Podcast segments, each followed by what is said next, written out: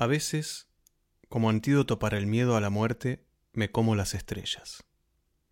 Esas noches recostadas sobre mi espalda, las sorbo de la fría oscuridad hasta que están todas, todas dentro de mí. A veces, en cambio, me estremezco en un universo todavía joven, todavía tibio como la sangre. De Antídotos para el miedo a la muerte, de Rebecca Elson. Carl Sagan dijo que el universo siempre va a ser más rico que nuestra capacidad de entenderlo. Nuestra relación con el cosmos puede rastrearse hasta las estructuras megalíticas como Stonehenge, construidas hace más de 4.000 años para entender y predecir los movimientos del Sol y la Luna. Esos fueron nuestros primeros observatorios astronómicos. Hoy sabemos que nuestro planeta y su luna son parte de un sistema de planetas y lunas que orbitan alrededor de una estrella que llamamos Sol y que todo ese sistema está también orbitando junto con otras 400 mil millones de estrellas alrededor del centro de una galaxia que llamamos Vía Láctea. En el episodio de hoy conversé con Rodrigo Díaz. Rodrigo se dedica a encontrar, clasificar y estudiar planetas que orbitan alrededor de esas estrellas que no son el Sol. Sistemas planetarios completos muy diferentes al nuestro, que desafían nuestro conocimiento, suscitan nuevas preguntas y nos asombran con la diversidad del cosmos. La astronomía, la ciencia que nos relaciona con esos mundos distantes, es un ejercicio de humildad y de responsabilidad. Rodrigo habló de la responsabilidad de asombrar, pero también de cómo es trabajar buscando exoplanetas, de las técnicas que usan para detectarlos y clasificarlos, su intuición cuando está observando los datos, su relación con los instrumentos de observación y su vínculo personal con el cielo. Bienvenidos a Teorías del Todo. Un podcast de conversaciones entre artistas, científicos y pensadores para entender el mundo desde otro lugar.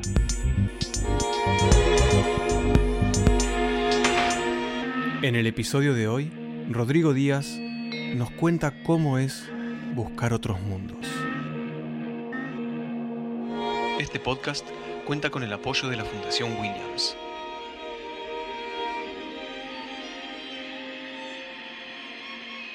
Rodrigo, bienvenido a Teorías del Todo y gracias por sumarte a la conversación. No, gracias a vos, Sebastián, por la, por la invitación. Un placer. Me gustaría empezar hablando sobre nuestra capacidad de observación, que implica también hablar sobre nuestros sentidos, ¿no? Sí. Hay una frase de Edwin Hubble que me gusta mucho, que es, equipado con sus cinco sentidos, el hombre explora el universo a su alrededor y llama ciencia a esa aventura. Eh, esa frase me encanta, pero por supuesto hoy sabemos que nuestros sentidos no son suficientes para entender todo lo que entendemos y necesitamos entender del universo. Y tu trabajo, eh, de algún modo, tiene que ver con eso. Y los instrumentos de observación son de alguna manera extensiones de esos sentidos, ¿no? de nuestros sentidos. Aún inclusive son más confiables que los sentidos mismos. Me gustaría saber qué relación tenés con esta idea de los instrumentos como extensiones de nuestros sentidos más limitados y eventualmente como extensiones de nosotros mismos. Sí, es, es muy linda la idea de, la ciencia como una aventura de, exploración, ¿no? Es, uno la puede declinar de muchas formas. Y sin duda, el tema de, la observación es clave, y sobre todo en, bueno, vos citaste a Hubble, y, mi, tema de investigación eh, va por un lado parecido al de Hubble, digamos, sobre todo en astrofísica, ¿no? donde lo único que podemos hacer es observar. Fíjate que en, la mayoría de las ciencias uno puede hacer un experimento o llevar a cabo un estudio, e incluso en eh, áreas muy relacionadas con la astrofísica, como la ciencia planetaria, que es la, que se ocupa de eh, los objetos del sistema solar, básicamente, los objetos más allá de la estrella del sistema solar, Incluso ahí podemos llevar instrumentos de medición hacia nuestro objeto de estudio, podemos eh, mandar un, rover a Marte, ahora viste un helicóptero que vuela en los cielos de Marte, podemos posar naves en asteroides, eh, obtener muestras, traerlas de vuelta a la Tierra. Hay un contacto mucho más cercano si bien difícil, por supuesto, complicado y asombrosamente logrado por, por, nuestros colegas de ciencias planetarias, cuando te vas más allá, ya cuando salís del sistema solar, no te queda mucha más opción que observar, digamos, que esperar recibir de afuera, ¿no? Tradicionalmente eso se hizo con la luz, eh, con el ojo desnudo, digamos así, fueron las primeras observaciones astronómicas que permiten hacer un montón de avances, pero obviamente la revolución vino cuando a ese ojo le anexamos un instrumento como un telescopio, ¿no? estoy hablando de Galileo. Y ahí, ahí se abre una puerta, se abre, se abre un mundo desconocido. Y eso, en mayor o menor medida, viene pasando desde entonces. Fueron telescopios cada vez más grandes, pero siempre en el visible, siempre terminábamos anexando al fondo de ese telescopio un ojo humano, con todas sus capacidades, pero también con sus imperfecciones. Y después eh, eso se desarrolló en eh, detectores, primero, eh, primero este, películas fotográficas, después los, los CCDs, y también hubo una expansión hacia otras longitudes de onda, hacia otras frecuencias, frecuencias con las cuales no nos llevamos tan bien, no, o digamos, no tenemos una relación tan estrecha como el visible, que son luz, pero que no podemos ver. El infrarrojo, por un lado, el ultravioleta y las ondas de radio, por un lado, los rayos X, los rayos gamma, todo eso, cada vez que abrimos una de esas ventanas, fue eh, una visión nueva del universo que podíamos tener. Entonces, sí, realmente eh, coincido con eh, pensar en, en la, astrofísica, muy en particular, como una aventura de observación y que esos instrumentos nos permiten ampliar nuestros sentidos, digamos, ¿no? Y también es muy, es muy simpático, y acá ya me, meto con algo medio personal, la relación que uno genera con, con los instrumentos con los que trabaja es muy cercana. Yo, yo encontré a lo largo de, los años de hablando con, con, distintos colegas y con, bueno, y viendo mis propias reacciones, digamos, cómo cuando uno eh, se pone a trabajar con un instrumento y, realmente se conecta con un instrumento en particular. Yo estuve muchos años trabajando con un instrumento que está en el sur de Francia, que se llama SOFI, que es un, espectrógrafo, ¿no? Es algo que nos permite eh, desarmar el arco iris, como sé que te gusta esa, esa, analogía, nos permite ver todos los colores de la luz que nos llega. Bueno, ese instrumento lo mejoramos bastante eh, a través de varios años de trabajo. Eso implicó meterse eh, casi en las entrañas del instrumento, ver por dónde pasaban los cables, tener que, aislarlo térmicamente, eh, mecánicamente. Y se genera una relación muy cercana, casi te diría que es un integrante más del equipo, ¿no? Y, y lo he visto también en mis, en mis otros, en mis colegas, digamos, ¿no? Ver esa relación tan cariñosa que uno tiene con el instrumento, a pesar de, a pesar de que uno le conoce todas las fallas también. Increíble. Eso de la relación con el instrumento eh, me hace pensar eh, en el cuento de Ted Chiang que te había mencionado antes, sobre un robot que trata de entender su cerebro. Entonces, él mismo construye instrumentos de observación y manipulación y los distribuye por un cuarto en el que tiene su cerebro completamente desarmado y en determinado momento se pregunta si acaso esos instrumentos de observación y de manipulación que él tiene también conectados a sí mismo, no son lo mismo, eh, ya ni siquiera se pregunta si son una extensión, ¿no? Se pregunta si no son exactamente lo mismo que sus ojos y sus brazos, que están conectados directamente a su cerebro. Entonces, eso me hace pensar en esta relación intuitiva que alguien desarrolla cuando trabaja mucho tiempo con un instrumento como extensión de sus sentidos, que es tu caso. Sí, eh, sí, eh, eh, coincido. Bueno, en el caso del robot del cuento es más evidente, ¿no? Porque es como mecánico con mecánico. Pero bueno, ¿por qué no pensar en, eso, digamos, ¿no? Y más en una era en la que se está hablando como de una post-humanidad, ¿no? en algún punto posiblemente nos acerquemos un poco a, a esa, a esa relación ¿no? con, las máquinas. Bueno, mucha gente no puede pasar mucho tiempo lejos de su teléfono. Totalmente. no estamos tan lejos ya. Totalmente. En ese sentido, tu trabajo también tiene mucho de análisis de datos, ¿no? de mucha cantidad de información, pensando en la astronomía como una ciencia eh, colaborativa, que en algunos proyectos eh, se recolectan datos eh, de diferentes puntos de observación, y pensando en toda la mediación que hay ahí, eh, primero la observación que hace el instrumento, después la máquina que baja y analiza esos datos, y después los datos provenientes de muchas observaciones y eventualmente los algoritmos que terminan analizando eh, esa big data. Vos estás muy habituado a trabajar con eso, de hecho sos parte del programa de inteligencia artificial de la UNSAM. Eh, en esas interfaces, ¿cómo funcionan tus intuiciones? En todos esos pasos que hay, desde la observación hasta la big data e inclusive hasta el proceso de delegar análisis en algoritmos que ustedes mismos diseñan, porque saben lo que están buscando y lo que no están buscando fundamentalmente, me imagino. claro. Eh, ¿Cómo funciona la intuición en todo ese entramado de interfaces? es, buena la pregunta y difícil. Eh, es cierto que hay una gran cantidad de capas. Desde la estrella hasta, hasta la conclusión hay muchísimas capas. Como bien decís, está, primero está el telescopio, digamos, lo que, lo que colecta esa luz, después está el instrumento, después está la, electrónica, después, o en el medio está la mecánica, después está la electrónica, después está la lectura de la imagen, la reducción de la imagen, o sea, pasar de una imagen a un dato útil en general puede ser un proceso muy sofisticado en sí, ¿no? O sea, hay gente que se dedica toda su carrera a, esa parte y después de tener el dato útil, eh, eh, su análisis, la combinación con, e, con datos que vienen de un camino completamente diferente pero que están hablando de lo mismo, eh, el algoritmo, el análisis, es realmente, tu descripción es, es, apropiada, digamos, hay muchas interfaces.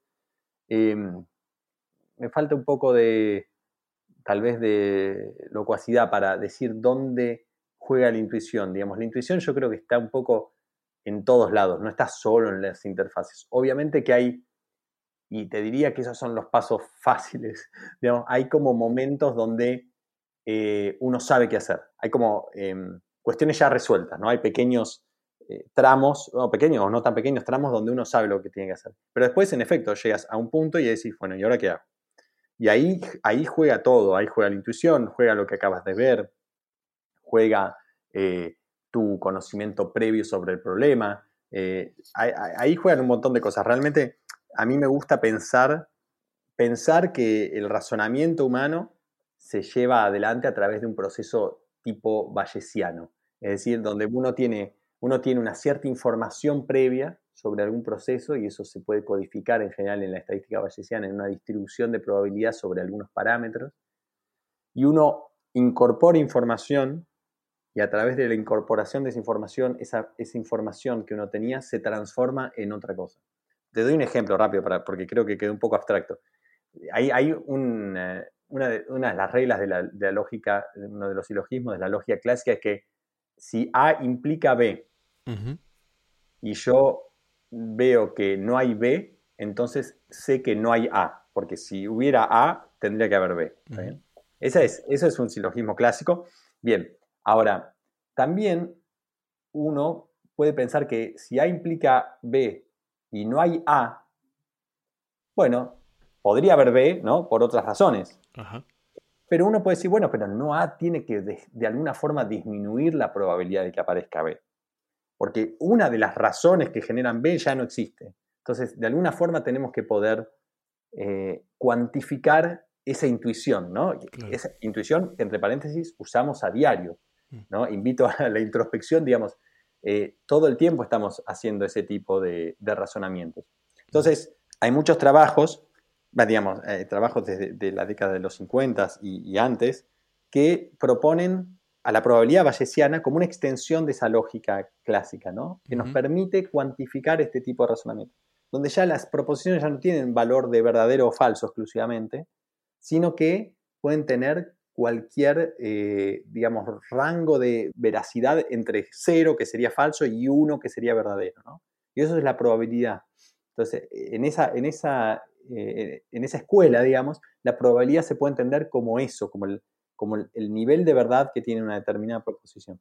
Y eso te abre la puerta a pensar que mucho de lo que nosotros llamamos intuición y tal se puede cuantificar de esa forma, también Entonces, bueno, me gusta pensar que en esas interfaces, volviendo después de este largo, de este largo periplo, vuelvo a la pregunta, en esas interfaces es donde uno realiza eh, como una puesta en común de la información previa que tiene, los datos nuevos que me aportó el paso anterior, datos que puedo llegar a haber incorporado en esa interfase, y eso nos hace decidir el próximo camino, digamos, ¿no?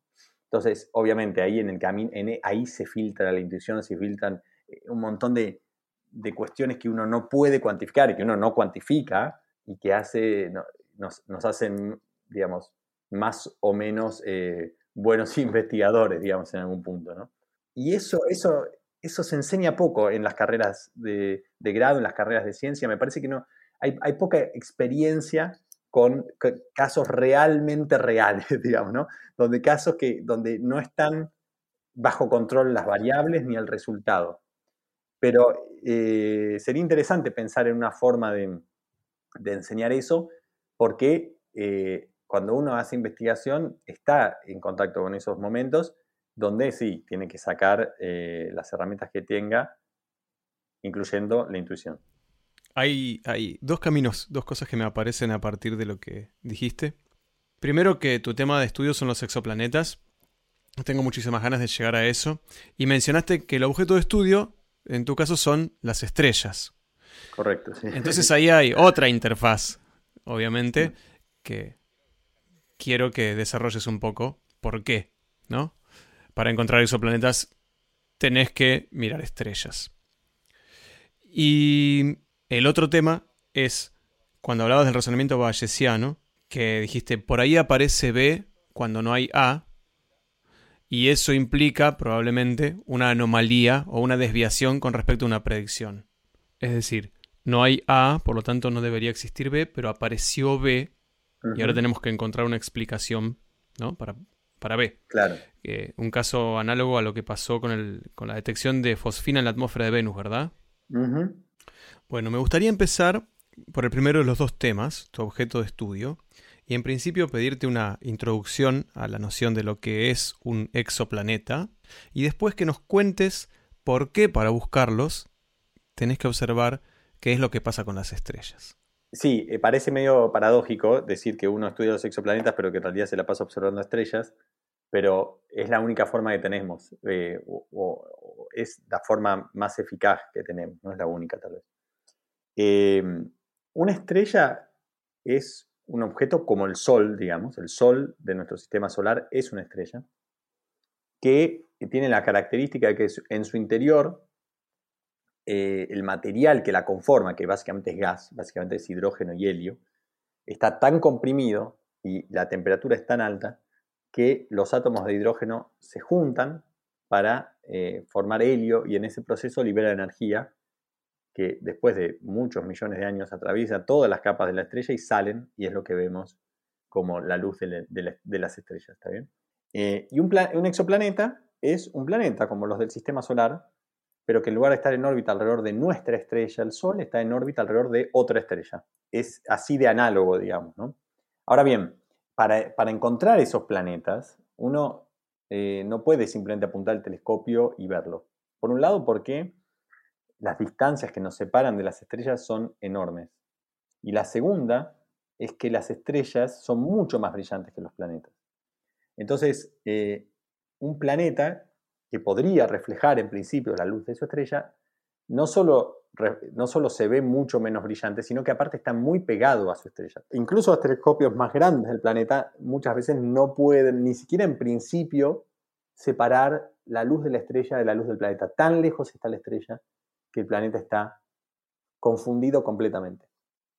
Hay excepciones, estrellas muy cercanas con planetas, en principio uno los podría ver e incluso se ha hecho, se han visto planetas de forma directa, pero por ahora eso está muy restringido a estrellas muy jóvenes donde los planetas son muy brillantes porque todavía se están contrayendo y están este, emitiendo eh, radiación y planetas gigantes, ¿no? que tengan una gran superficie eh, de forma que, emita mucha luz. O sea, está un poco restringida esa técnica, si bien se está desarrollando y, seguramente en los próximos años vamos a, tener mm. muchos avances. Perdón. Pero si no... Hago un pequeño, un pequeño paréntesis ahí para preguntarte, porque decís, eh, mencionaste sistemas muy cercanos de algunas estrellas. Claro. ¿Qué significa muy cercanos? Ah, bueno, no.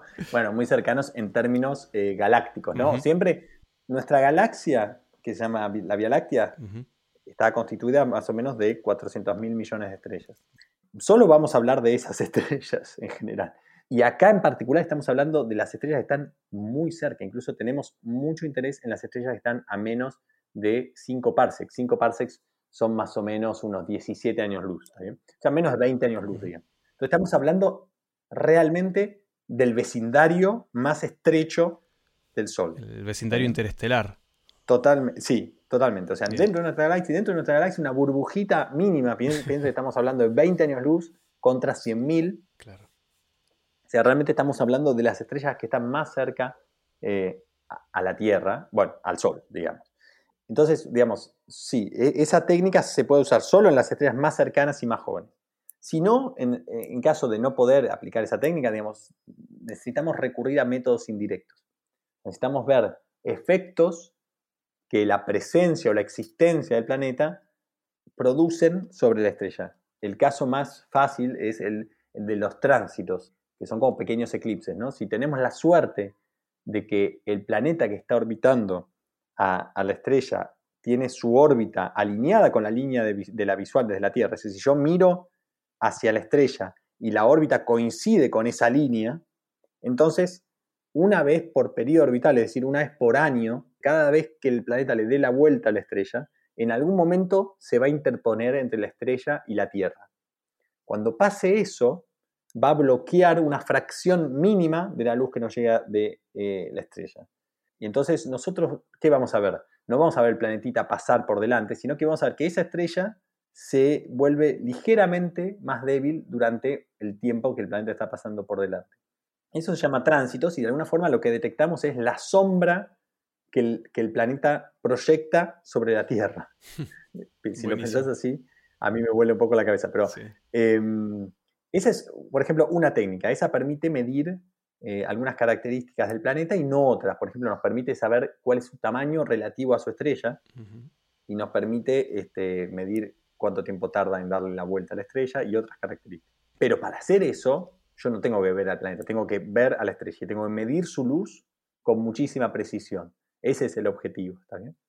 Ahora, si yo quiero ya ir a buscar planetas más pequeños, más parecidos a la Tierra, bueno, la única opción que tengo es poner un telescopio en el espacio, librarme de todas las perturbaciones que genera la atmósfera terrestre, porque en todo su viaje interestelar de, de años luz, el momento que más nos molesta son los últimos 10 kilómetros en los cuales la luz entra a la atmósfera de la Tierra. Entonces, ganamos mucho sacando telescopios de la atmósfera de la Tierra y usándolos afuera de la, atmósfera de la Tierra. Otra técnica para también detectar el planeta, que es una que yo uso mucho, digamos, en la cual me he especializado bastante, es la técnica que se llama de las velocidades radiales. Esta es un poquito más eh, antiintuitiva porque lo que estamos intentando medir acá es cómo cambia la velocidad de la estrella por efecto del planeta. Porque hay que pensar que cuando el planeta gira en torno a la estrella, en realidad la estrella también se mueve. En realidad lo que está pasando es que ambos se están moviendo en torno de un centro de masa común. Que muchas veces, como la estrella es mucho más masiva que el, planeta, y ojo que acá no estoy hablando de tamaño, sino de masa, de cuánta masa contiene, eh, ese centro de masa muchas veces incluso está dentro de la estrella, está dentro de la superficie de la estrella, de forma que la estrella no hace un movimiento, sino más bien un bamboleo, digamos, ¿no? Pero de todas formas, en ese bamboleo, por momentos se está acercando más hacia nosotros, o sea, su velocidad, no es que se esté acercando efectivamente, sino que su velocidad es un poco más hacia nosotros y en otros momentos un poquito más alejándose de nosotros. Y esa variación en la velocidad la podemos detectar muy precisamente gracias a instrumentos como el que hablábamos hace un rato, que eh, desparraman la luz de la estrella en todas sus longitudes de onda y usan las líneas espectrales, que son líneas oscuras en absorción que, están, que ocurren en frecuencias muy bien definidas para medir precisamente, precisamente la velocidad de la estrella y por lo tanto sus variaciones. A través básicamente del efecto Doppler, ¿no? Ese, efecto que modifica la frecuencia que uno observa de una, de una fuente cuando esta fuente, eh, una fuente emisora de ondas, cuando esta fuente se mueve con respecto a nosotros. Claro. Entonces, esas son las dos grandes técnicas de observaciones indirectas. Después hay otras, como están las microlentes gravitatorias, que es, una cosa todavía más rara, está la astrometría, pero en efecto todo el tiempo estamos mirando estrellas porque a través de, esa luz podemos deducir la presencia de un planeta. Así que sí, en efecto, el campo de estudio son los exoplanetas, pero eh, el objeto de observación, digamos, son las estrellas. Y muchas veces está eso, está ese juego de entender, bueno, esta luz, estas modificaciones que estoy viendo, ¿Son producto de un planeta? ¿O estoy viendo algo que es intrínseco de la estrella y, que, me está engañando? ¿no? Esa es, es una, parte muy central de mi trabajo y, que lleva mucho tiempo y mucho, mucho esfuerzo y a la cual se dedica mucha gente. Pues las estrellas no son objetos eh, tranquilos, uniformemente iluminados, perfectos, siempre iguales, eh, como tal vez se creía en otras épocas, sino que tienen su vida propia, tienen su actividad, eh, rotan sobre su eje y en esa rotación generan modificaciones tanto de su velocidad, aparentes, de su velocidad como de su, de su luminosidad. Entonces, hay un montón de interferencias en esa, en esa historia sencilla que conté de la luz, de la sombra del planeta y de la velocidad de la estrella, que hay que poder este, desenredar. Es muy linda y muy poética esa imagen, muy poética también del planeta, del exoplaneta tan lejano proyectando su sombra sobre la Tierra, ¿no? Es absolutamente estricta, también, digamos, quiero decir, realmente. Claro. Cuando John Keats acusó a Newton de haber privado de poesía al arco iris por haber explicado el fenómeno científicamente, probablemente no haya podido imaginar que nuestra capacidad para descomponer la luz y analizar el espectro combinada con el conocimiento que después tuvimos de la física de partículas, nos permitiría conocer la composición química de la atmósfera de otros planetas, aún de los que orbitan alrededor de estrellas lejanas. En el próximo segmento, Rodrigo nos cuenta cómo, a partir de haber detectado hasta hoy más de 4.300 exoplanetas, el interés del campo científico es caracterizarlos el campo se mueve cada vez más hacia el interés por caracterizar esos objetos, ya no solo encontrarlos.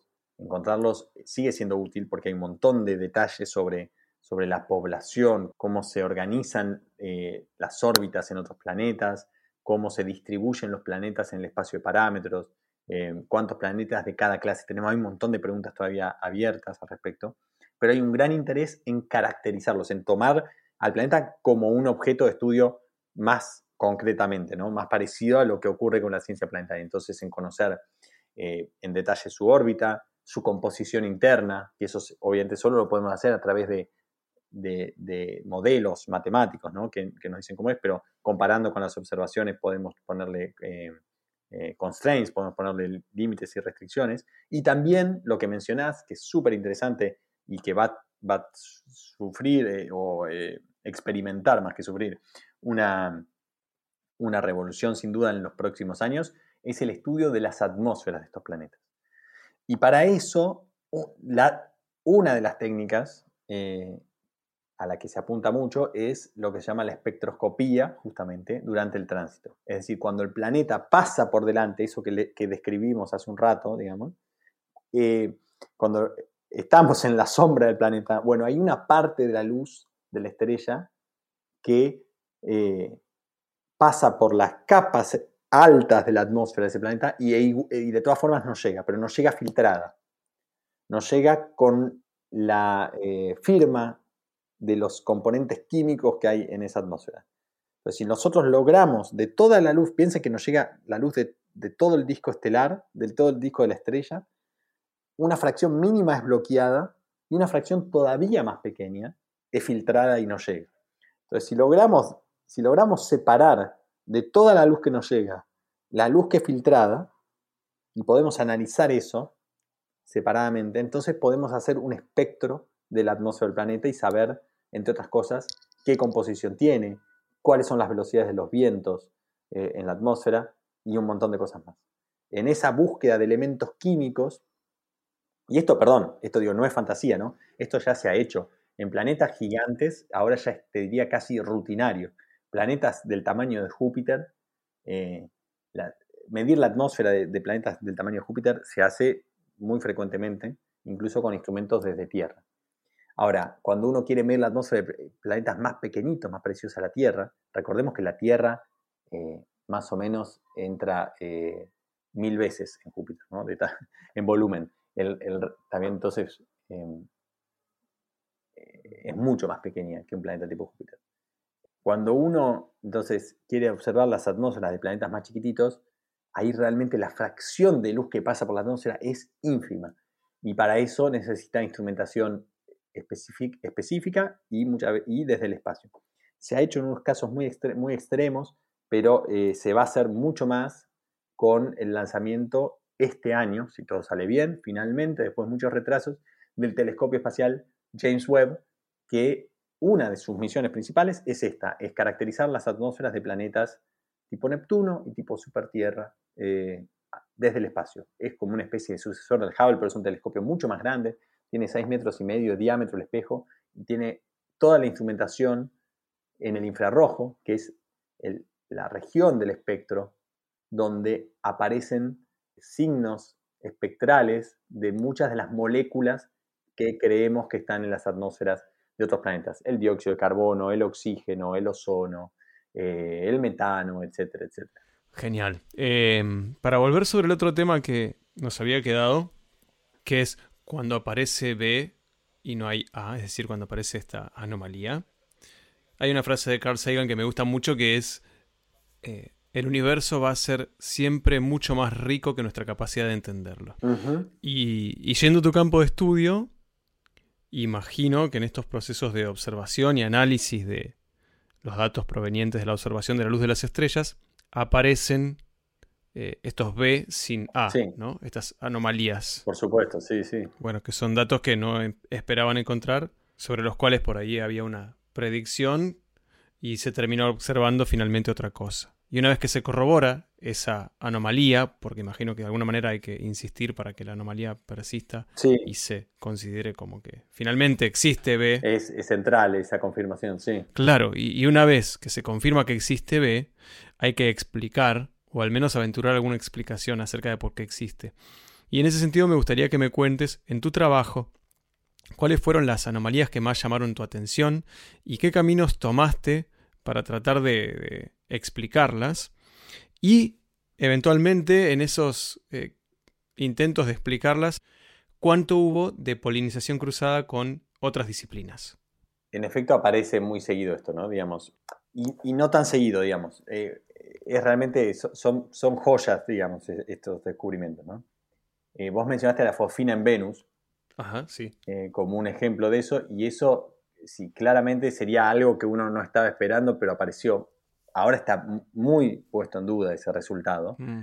Desde entonces ha habido muchos artículos que justamente critican ya no las interfaces, sino eh, el uso de algunos de los procesos más eh, tradicionales, digamos, ¿no? Digamos, el procesado de los datos, eh, uno tiene que elegir determinados criterios y, hay varios trabajos que critican cómo se ha hecho eh, en el, artículo original que anunciaba la Fofine Venus, mostrando eh, en particular que la elección de los autores estaba eh, posiblemente sesgando el resultado. Mm.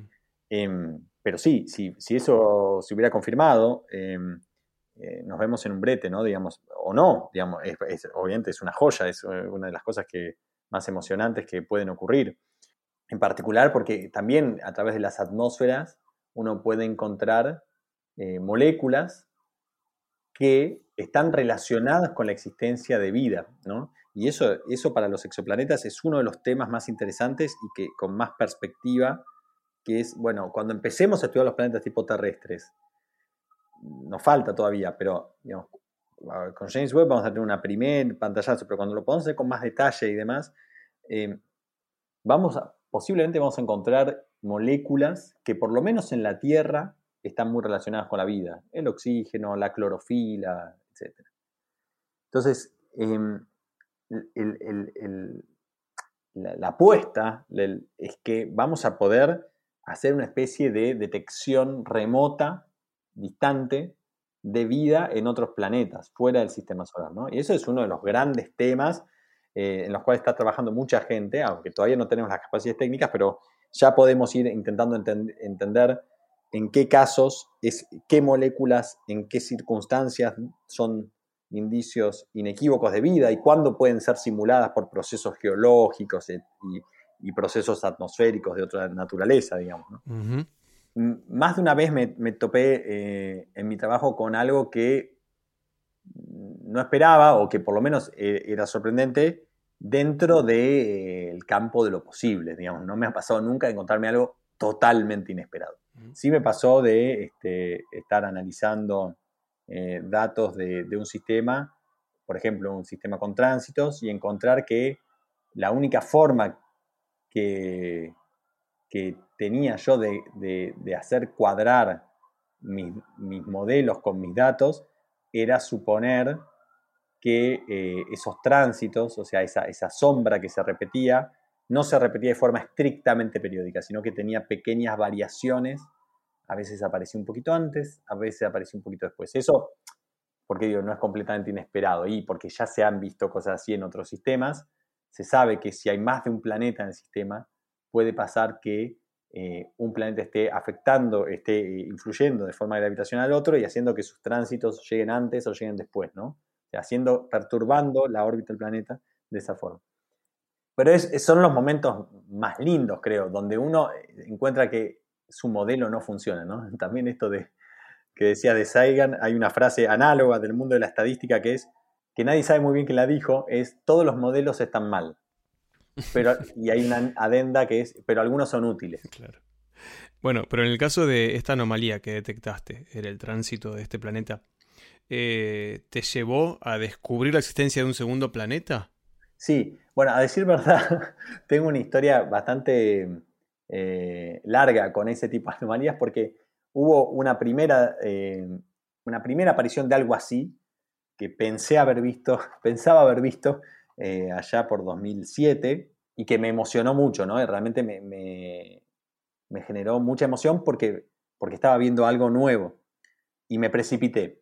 La verdad, me precipité no tenía lo suficiente eh, bagaje de información y de conocimiento en esa época y de experiencia, y publiqué algo que terminó estando mal, digamos, que después fue refutado, justamente.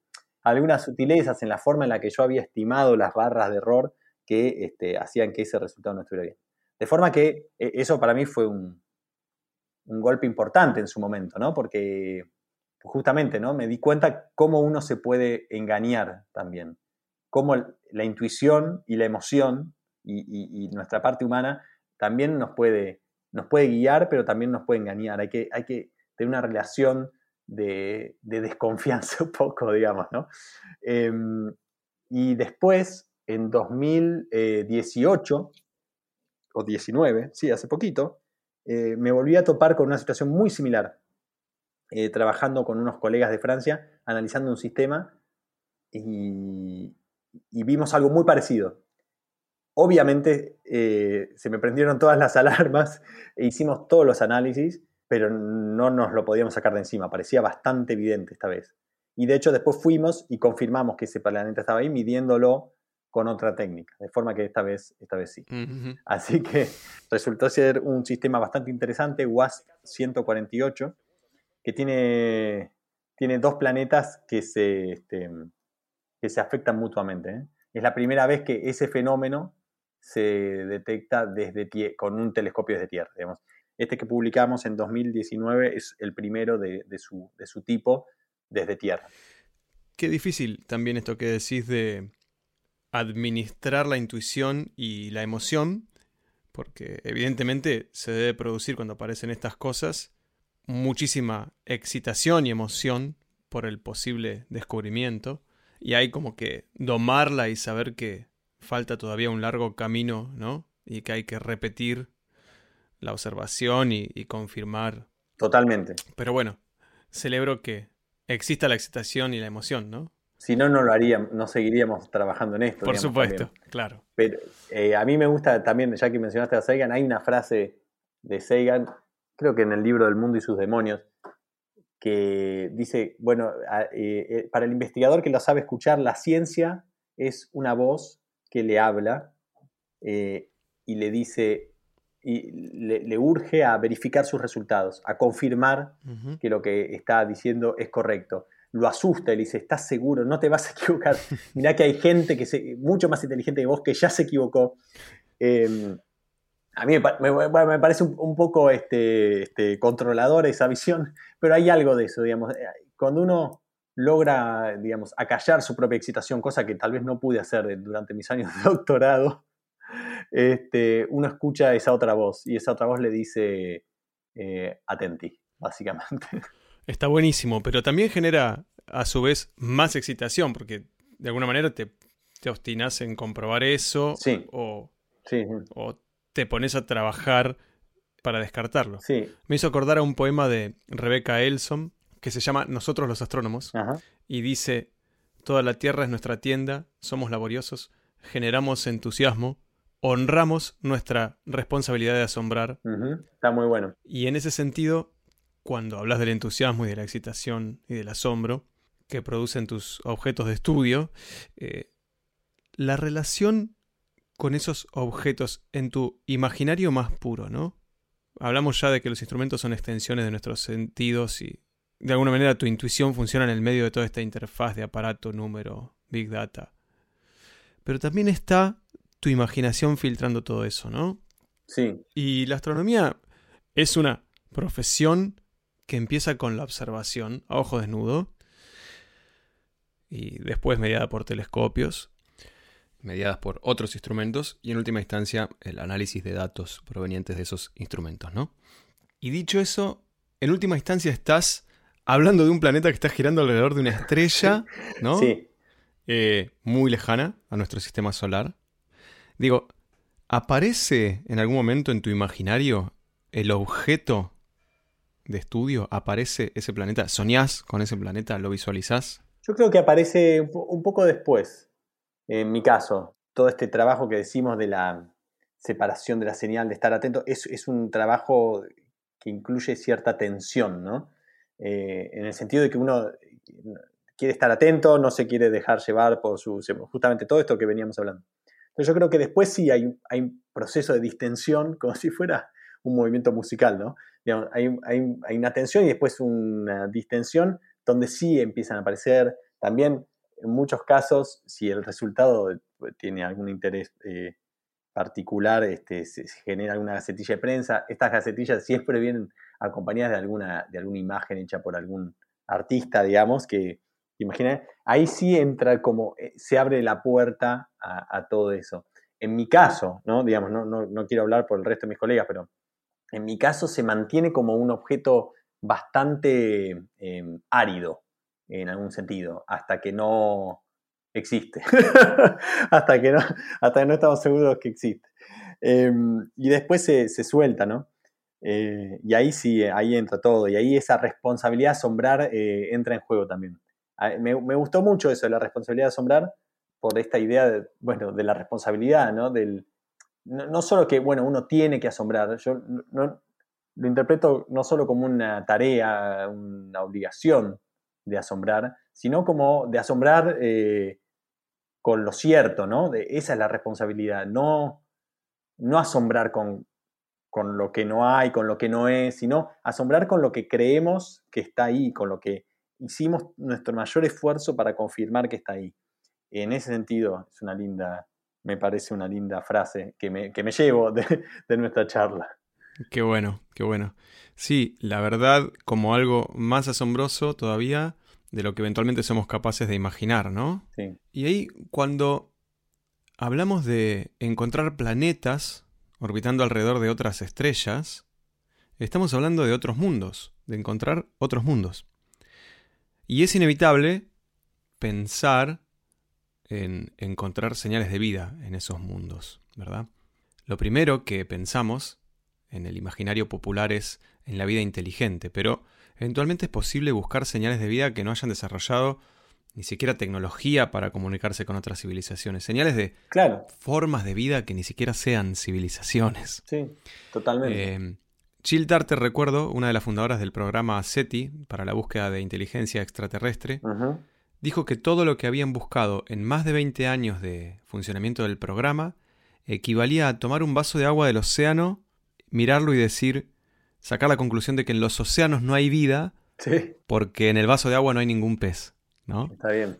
Está buenísima esa analogía. Y en el caso de estudio de exoplanetas, que es muy reciente, ¿cuándo fue la primera detección? 1995. El primero en torno a una estrella tipo solar, sí. Claro, muy poco tiempo. Sí, sí, muy poco tiempo. Bien, ¿cómo sería la analogía del vaso de agua en la búsqueda de exoplanetas? Bueno, bueno, e- es, parecida, digamos. em, en, realidad, dos, en realidad no es una analogía diferente, porque también este, nos servimos un vaso de agua y era del océano y era Coca-Cola.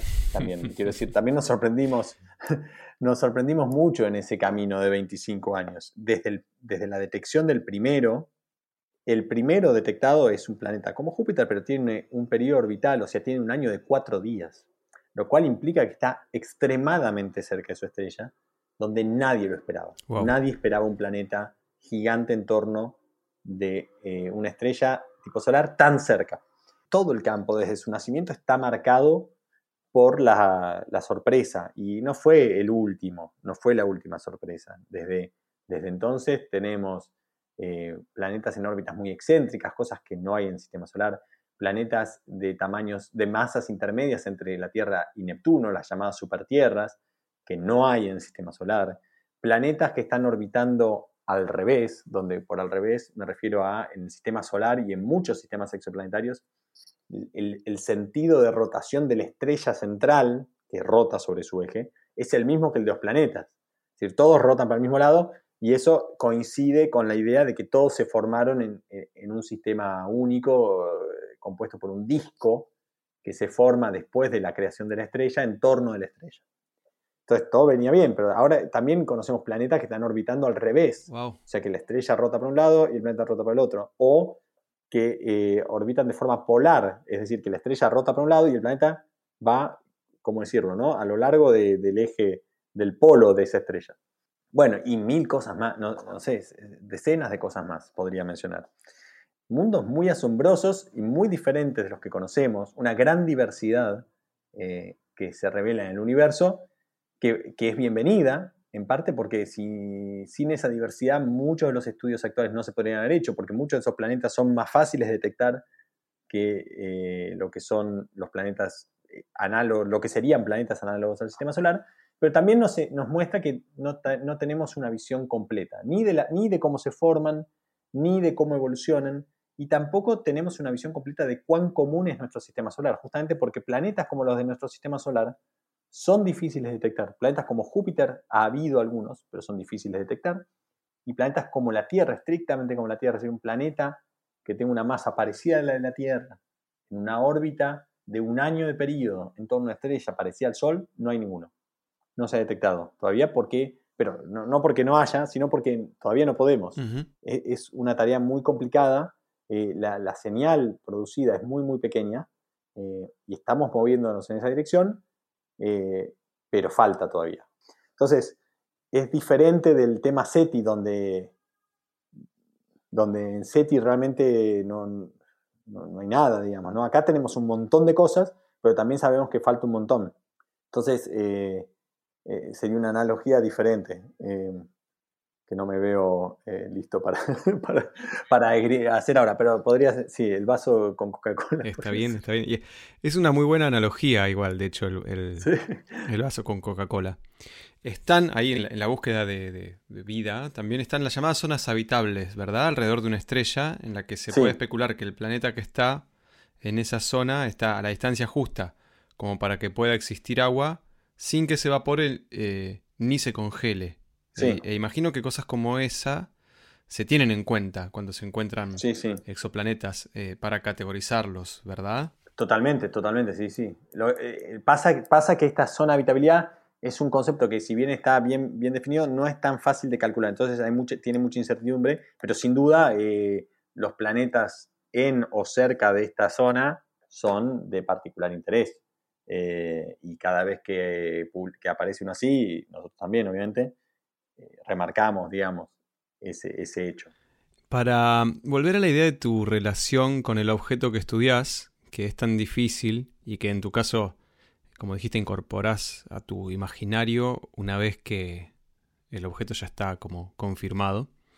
Y también volviendo sobre la noción de que el trabajo de los astrónomos empezó desde el asombro y relacionándose a ojo desnudo con las estrellas, que no es poca cosa, eh, me viene a la mente una frase de Walt Whitman que dice algo como que para aquietar el espíritu y para resolver los misterios de la muerte y el genio, hay que sopesarlos bajo las estrellas en medio de la noche. Entonces me gustaría saber cuál es tu relación directa con el cielo de la noche, independientemente de los instrumentos con los que te tenés que relacionar. Eh, es, estrecha, digamos. esa relación se, mantiene estrecha. Por un lado, porque tengo la suerte, o tenía cuando se podía viajar, de, eh, ir a observar, de, ir, eh, eh, digamos, desplazarme hacia los observatorios en los cuales están los telescopios que realizan las observaciones. Eso genera una enorme cercanía, porque el cielo está ahí, está, si bien no trabajamos ni, a oscuras, ni cerca del telescopio, estamos a kilómetros del telescopio, pero el telescopio está, está ahí a la vista, trabajamos en una sala de control, iluminada, calefaccionada, todas las comodidades que uno pueda imaginar. Eh, o todas las, bueno, no las, todas las que uno puede imaginar, pero con muchas comodidades, digamos. Eh, el cielo está a un paso, ¿no? El cielo, uno sale, no bien sale, se encuentra en una oscuridad absoluta, con un cielo totalmente poblado. Entonces tengo, tengo esa cercanía y cada vez que puedo este, intento entrar en contacto con, esa observación, eh, esa observación primaria de, las estrellas, porque alimenta, alimenta mucho, alimenta mucho de la, sin duda de, todo el trabajo que, que llevo adelante, y también porque genera, genera placer, genera gusto y, este, y es, una, es una práctica que, que me gusta llevar adelante y compartir, compartir con, mis hijos, con, mi familia, con, gente en general. Siempre que cada vez que hay algún fenómeno astronómico así que se puede observar o que se puede observar a simple vista, con un pequeño telescopio, con binoculares, bueno, intento, intento este, observarlo, compartirlo. E, es un contacto que da, da humildad, da fantasía, da también este, potencia, ¿no? Porque también nos muestra cuán lejos hemos podido avanzar en el camino de entender nuestro lugar en el cosmos siendo tan pequeños, ¿no? Entonces genera esas ambivalencias espirituales que en general son ricas, me parece. Hermoso, hermoso pensamiento. Bueno, espero que podamos volver a viajar y conectarnos con esos cielos pronto Justamente el poema de Rebecca Elson empieza diciendo, nosotros los astrónomos somos nómadas, mercaderes, gente de circo. Espero que puedas viajar y conectarte pronto con esas sensaciones, sobre todo. Te agradezco mucho por el tiempo. Fue un placer conversar con vos. El placer fue mío. Y espero que podamos hacer una segunda charla en cualquier momento. Con muchísimo gusto. Gracias, Sebastián. Gracias a vos. Nos vemos. Esto fue Teorías del Todo. Soy Sebastián Berea, pueden seguirme como Sebastián Berea en todas las redes y enterarse de los próximos episodios y también suscribirse a Teorías del Todo desde todas las plataformas. Nos escuchamos la próxima para pensar el mundo desde otro lugar.